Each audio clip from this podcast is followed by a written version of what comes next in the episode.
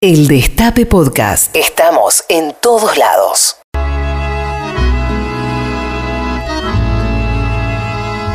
Mi papá tendría 8 o 9 años cuando para la Semana de Reyes del año 50 o 51, una caravana presidida por Eva Perón se detuvo en la esquina de Avenida Mitre y Salta justo abajo del viaducto de Sarandí.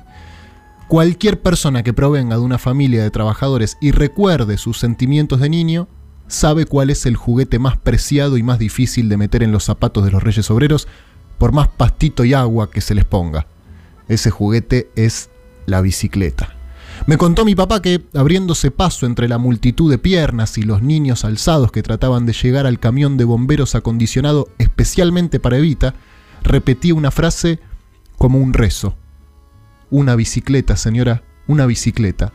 Al ver que se le hacía imposible llegar y ante el miedo de que la caravana se pusiera en movimiento nuevamente, mi papá empezó a agitar las manos y ella, que había nacido para mirar lo que pocos quieren ver, lo, señaló a él, a mi papá.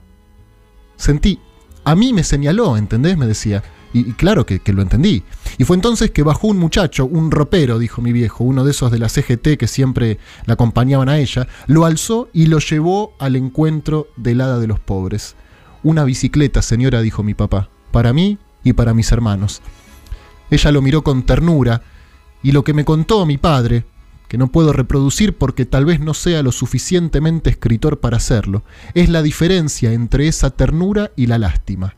La exacta diferencia existe entre sentir al otro ajeno o al propio.